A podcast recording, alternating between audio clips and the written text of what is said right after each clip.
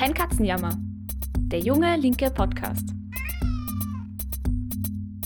Herzlich willkommen bei Kein Katzenjammer, der junge linke Podcast.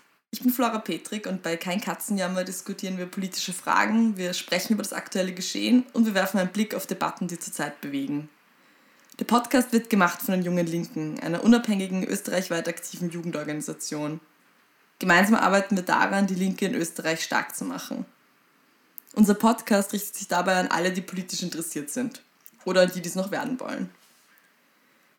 Ich habe mich ja eigentlich, und das wissen viele, urgefreut darauf, dass es jetzt Herbst wird in Wien. Aber wenn man aus dem Fenster schaut, oder noch drastischer, wenn man das Homeoffice mal verlässt, ist es eigentlich über Nacht richtig Winter geworden. Urgrausliches Wetter. Umso angenehmer, dass ich gerade bei der Theresa am Sofa sitzen kann, unserer Tontechnikerin, drinnen im Warmen und ähm, ja, ein spannendes Gespräch vor mir habe.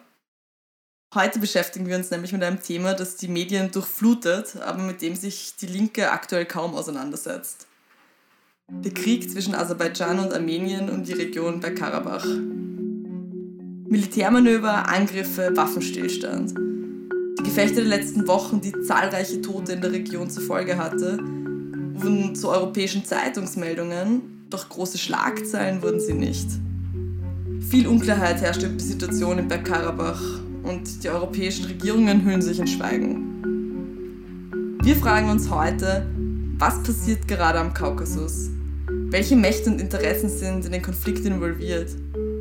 Warum eskaliert die Lage gerade jetzt? Und warum hört man bei uns so wenig darüber? Darüber spreche ich mit Sona Bagdasarian. Sie ist im Landesvorstand der Jungen Linken Niederösterreich und sie ist aktiv in der Bezirksgruppe Wiener Neustadt. Und weil sie auch gerade in Niederösterreich sitzt, telefonieren wir heute. Sona, freut mich total, dass du dir die Zeit genommen hast und heute da bist.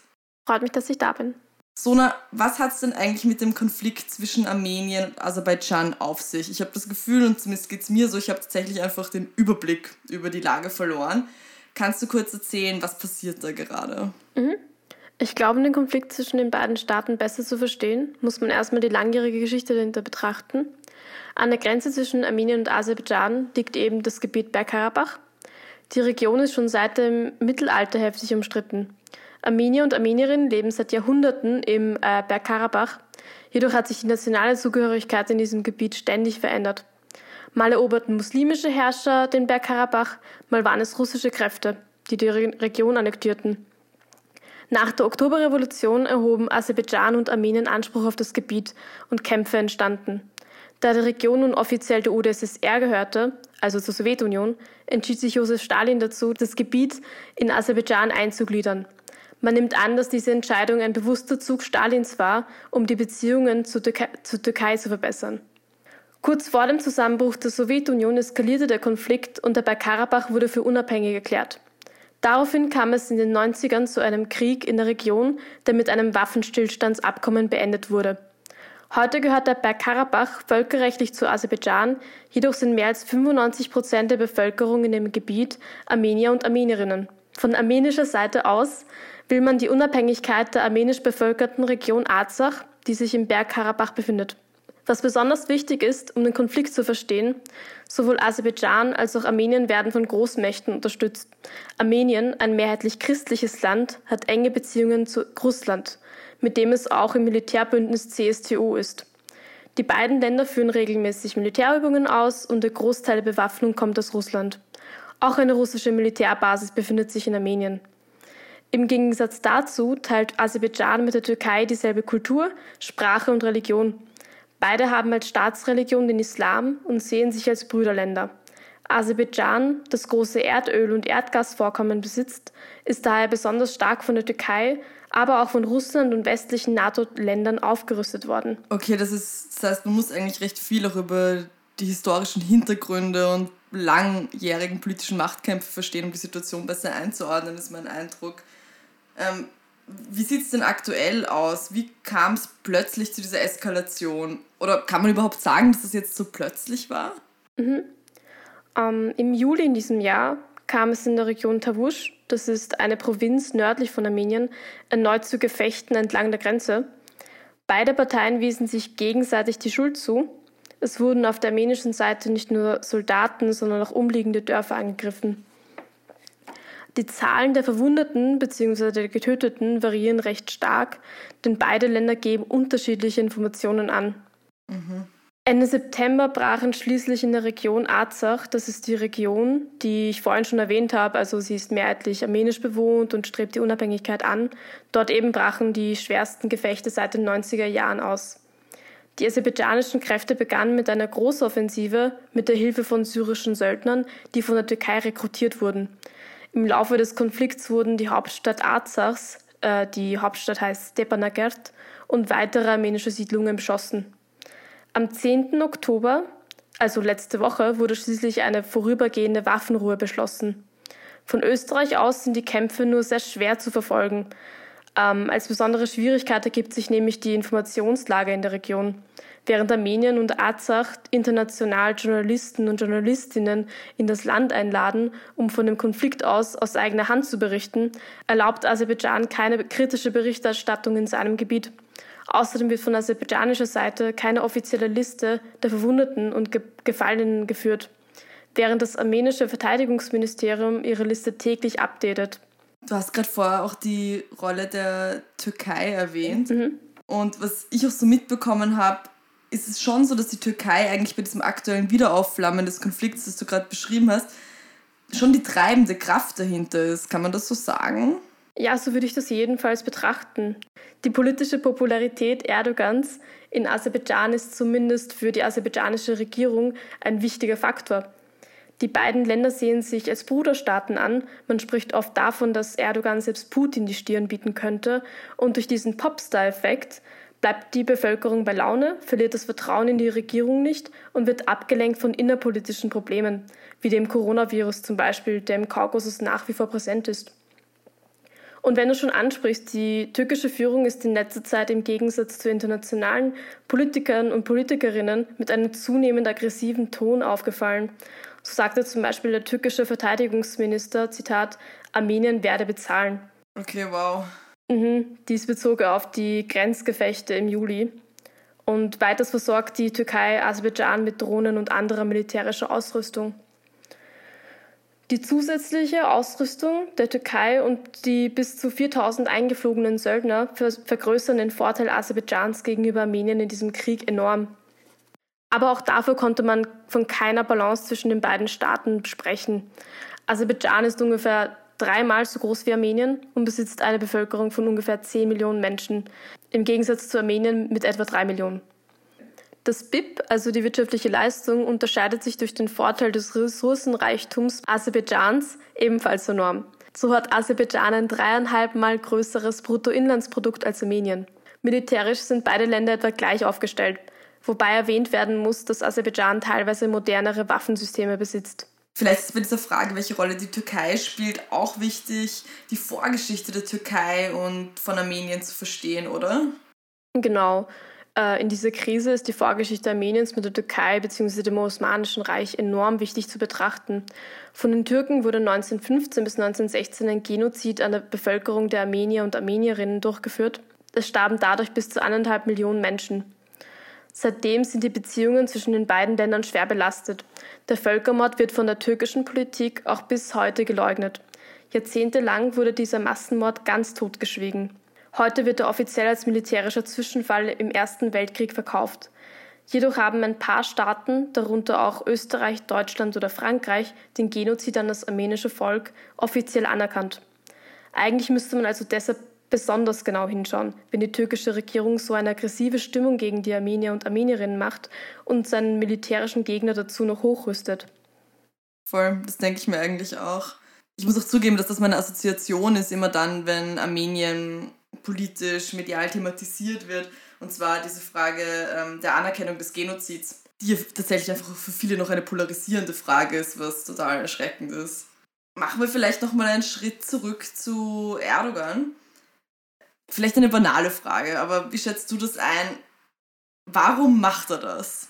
Also in den letzten Monaten ist Erdogans Regierung ja oft mit Aggressionen, mit geopolitischen Ambitionen, nennen wir es mal so, aufgefallen. Ähm, Gehört da zu diesen ja, geopolitischen Ambitionen diese offensive Unterstützung von Aserbaidschan auch dazu? Mhm. Oder was, was sind die Gründe für diese, diese Unterstützung? Wie, was sind da die Interessen, die dahinter stehen? Ähm, die Türkei führt in den letzten Jahren, wie du schon sagst, eine immer aggressivere Außenpolitik in ihrer näheren Umgebung. Äh, davon betroffen waren in einer groß geplanten Frühlingsoffensive kurdische Gebiete in Nordsyrien, die nun von der Türkei besetzt sind. Weiters kam es zu Konflikten zwischen Griechenland und Türkei, da ein Bohrungsschiff in griechischen Gewässern nach Erdgas suchen wollte. Auch in Libyen, in dem seit fast zehn Jahren Krieg herrscht, mischt sich die Türkei mit militärischer Unterstützung ein und versucht somit Einfluss auszuüben. Auch hier spielt Erdgas wieder eine große Rolle. Erdogan erkauft sich mit der Unterstützung des momentanen Machthabers in der libyschen Hauptstadt einen größeren Einfluss im östlichen Mittelmeer, weil er dort eben nach Erdgas sucht. Okay. Erdogan ist außenpolitisch so aggressiv, weil sein politisches Modell im Inneren seit Jahren in der Krise ist. Dafür muss ich auch etwas ausholen. Als Erdogan Anfang des Jahrtausends an die Macht kam, galt er im Westen als Hoffnungsträger und Vorbild für die arabische Welt. Man muss wissen, dass die Türkei bis dahin ein Land war, in dem Staat und Religion extrem getrennt waren und in dem das Militär sehr mächtig war. Erdogan versuchte nun, die muslimische Landbevölkerung durch seinen religiösen Kurs für sich zu gewinnen, kombinierte das aber mit politischen Lockerungen wie der Abschaffung der Todesstrafe. Auch der türkische Nationalismus spielte jetzt keine so große Rolle mehr. Gleichzeitig fuhr er einen extrem wirtschaftsfreundlichen Kurs und versuchte westliche Investoren für Kredite und große Bauprojekte ins Land zu holen. Auch politisch orientierte Erdogan sich stark an die USA und strebte eine EU-Mitgliedschaft an. Am Beginn des Jahrtausends erlebte die Türkei einen regelrechten Wirtschaftsboom, der Erdogan natürlich unglaublich populär machte. Westliche Politiker und Politikerinnen waren begeistert und meinten mit dem türkischen Projekt eines liberalen Islam ein politisches Modell für den gesamten arabischen Raum gefunden zu haben. Das alles war aber nicht nachhaltig. Die Türkei hat nie eine starke Industrie aufbauen können. Der Wirtschaftsboom lebte von komplett überdimensionierten Bauprojekten und ausländischen Krediten. Aber auch natürliche Ressourcen, vor allem Öl und Gas, besitzt die Türkei kaum. Deswegen hat sie eines der größten Handelsbilanzdefizite der Welt. Das heißt, dass sie viel mehr Waren aus dem Ausland zukaufen muss, als sie dorthin verkaufen kann. Die Suche nach Erdgas im Mittelmeer ist ein verzweifelter Versuch, dieses Defizit auszugleichen. Wie man sieht, haben sich Erdogans politische Bestrebungen damit über die Jahre stark geändert. Während er in seiner politischen Anfangsphase noch versuchte, einen westlicheren Kurs einzuschlagen, wandelte sich dieses Vorhaben mit der Zeit. Die Türkei wurde über die Jahre zu einem immer autoritäreren Staat umgebaut und seit dem Putschversuch 2016 verschärfte sich dieser Trend weiter, als die Regierung begann, Säuberungswellen durchzuführen. In diesen wurden nicht nur aktive Putschisten und Putschistinnen, sondern auch Regierungskritiker und Kritikerinnen festgenommen und teilweise auch verurteilt. Im letzten Jahr hat sich die politische Situation in der Türkei noch weiter zugespitzt.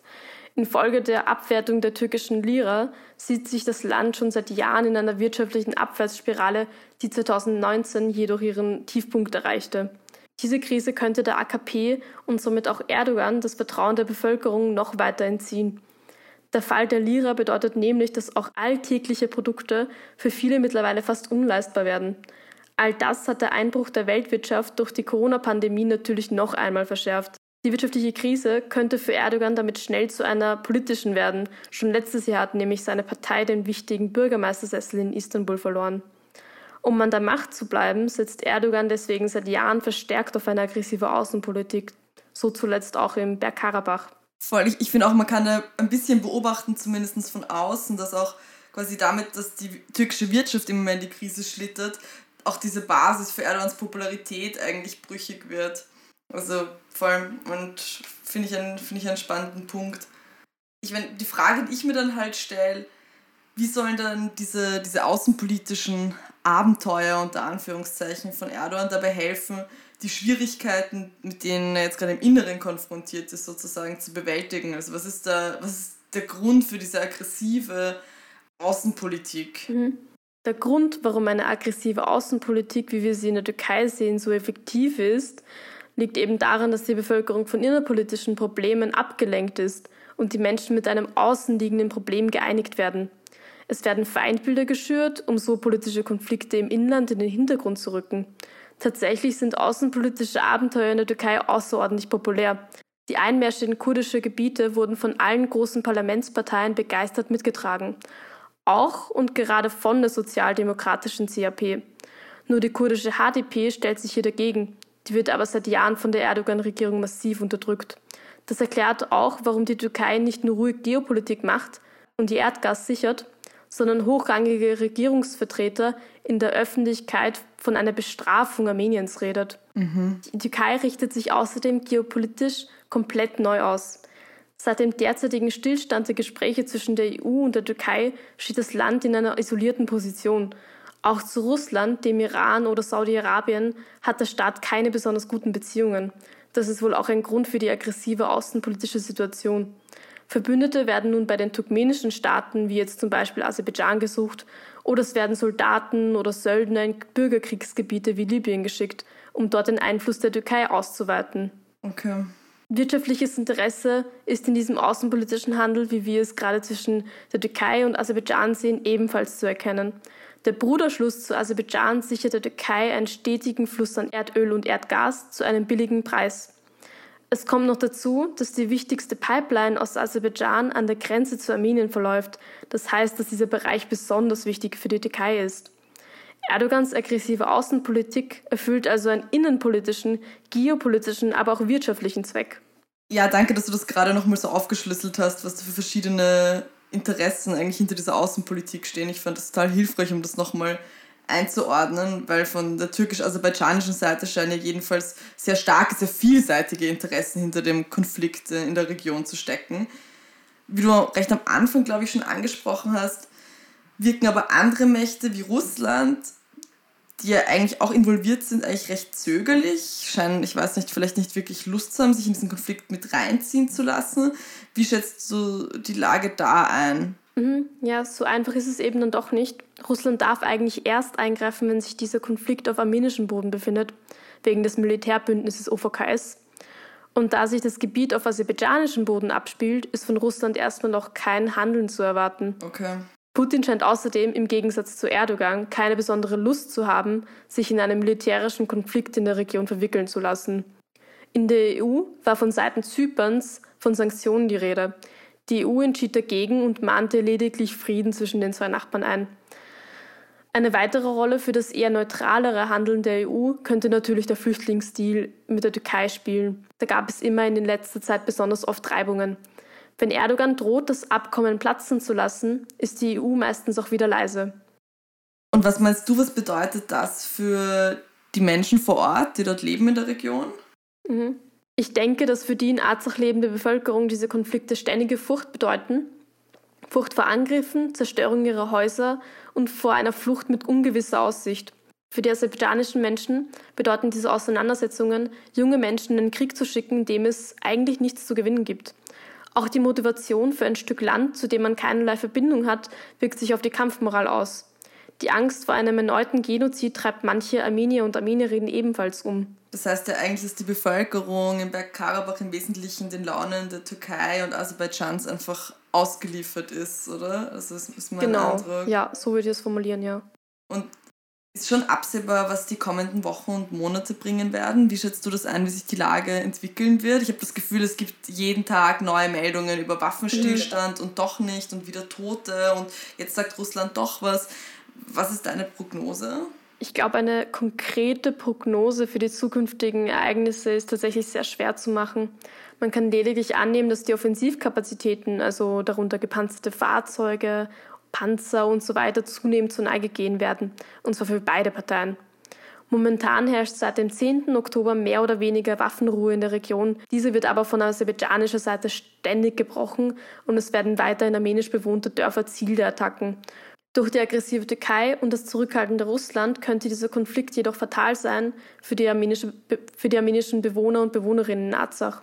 Zusammenfassend kann gesagt werden, dass, ein, dass das kein stabiler Zustand ist für die allgemeine Bevölkerung des Bergkarabachs. Die einzige Konstante für die Bevölkerung ist, dass das Leben auf diesem Gebiet immer mit einer gewissen Unsicherheit verbunden sein wird. Das klingt ehrlich gesagt, wenn auch nachvollziehbar, tatsächlich einfach sehr deprimierend. Also ich kenne das ja oft, ich fühle mich oft bei solchen globalpolitischen Fragestellungen und ähm, bewaffneten Konflikten tatsächlich einfach recht schnell ohnmächtig. Also einerseits, weil sie so weit weg sind und weil man tatsächlich ja von hier aus kaum Handlungsmacht hat. Wie geht's dir damit? Gibt es momentan Handlungsperspektiven für uns Linke in dieser Frage? Siehst du da irgendwo Potenziale? Also in Österreich sieht es so aus, dass Bundeskanzler Kurz die Friedensgespräche in Wien stattfinden lassen möchte. Das wirkt für mich aber eher wie ein PR-Move als gut gemeinte Hilfestellung. Am 9. Oktober fand in Wien eine Demo gegen die aserbaidschanischen Aggressionen statt. Diese verlief friedlich und ohne jegliche Auseinandersetzungen. Wichtig zu erwähnen ist noch, dass die Motoren der von Aserbaidschan genutzten Kriegsdrohnen made in Austria sind. Echt? Das heißt, ja. Krass. Die, sind, die werden hier hergestellt. Das heißt, dass die Türkei die Drohnenmotoren der österreichischen äh, Marke Rotax bezieht und diese in den Bruderstaat Aserbaidschan schickt. Das ist natürlich die ärgste Heuchelei. Die Regierung spielt sich als großer Friedensstifter auf und erlaubt weiterhin Waffenexporte in die Türkei. Wahnsinn. Ja. Kanada zum Beispiel hat nach den Gefechten der letzten Wochen immerhin den Exportstopp von Drohnentechnologie in die Türkei eingeführt. Wenn wir als österreichische Linke wirklich etwas gegen solche Grausamkeiten wie im Bergkarabach unternehmen wollen, müssen wir uns mit der österreichischen Waffenindustrie anlegen. Firmen wie Glock machen nämlich Milliarden mit Tod und Leid in der ganzen Welt. Mhm. Global gesehen zeigt der Konflikt aber gerade, warum es eine starke Linke so dringend bräuchte. Die Türkei ist außenpolitisch so aggressiv, weil ihre Liberalisierung und Annäherung an die EU gescheitert ist. Alternativlos muss ein nationalistisches Großmachtprojekt her, da sind sich auch die drei großen Parteien einig. Denn wenig ist in der Türkei so populär wie diese Strategie. Das erklärt auch, warum Erdogans aggressive Außenpolitik nicht wirksam durch Sanktionen oder eine härtere Hand des Westens bekämpft werden könnte. All das verschärft nämlich eine Situation nur noch weiter. Aufgabe einer Linken wäre es in dieser Situation, eine Perspektive sowohl abseits dieser kriegerischen Abenteuer als auch einer neoliberaleren Anbiederung an die EU zu entwickeln. Sona, vielen, vielen Dank, dass du da warst. Ich war selbst oft überfordert damit, die Schlagzeilen der letzten Wochen einzuordnen, das Thema gut aufzuarbeiten. Danke, danke für all die Hintergrundinformationen und für deine Analysen. Vielen Dank, dass du dir Zeit genommen hast. Sehr, sehr gern. Das war's auch schon. Unsere neue Folge von Kein Katzenjammer. Die nächste Folge unseres Podcasts gibt es wie immer am Sonntag um 12 Uhr auf Spotify, auf Apple iTunes, ähm, auf unserer Website www.jungelinke.at und überall dort, wo ihr am liebsten Podcasts hört. Alle Infos über Veranstaltungen der Jungen Linken, die gerade online oder trotz Corona unter strengen Sicherheits- und Hygieneauflagen stattfinden, findet ihr auch auf www.jungelinke.at. Wir freuen uns auch immer über Feedback, über Anregungen und über Ideen für Themen, die wir im Podcast diskutieren können. Das könnt ihr uns alles ganz einfach zukommen lassen über die E-Mail-Adresse podcast.jungelinke.at oder einfach über Facebook oder Instagram schreiben. Wir freuen uns immer. Alles Liebe und bis zum nächsten Mal.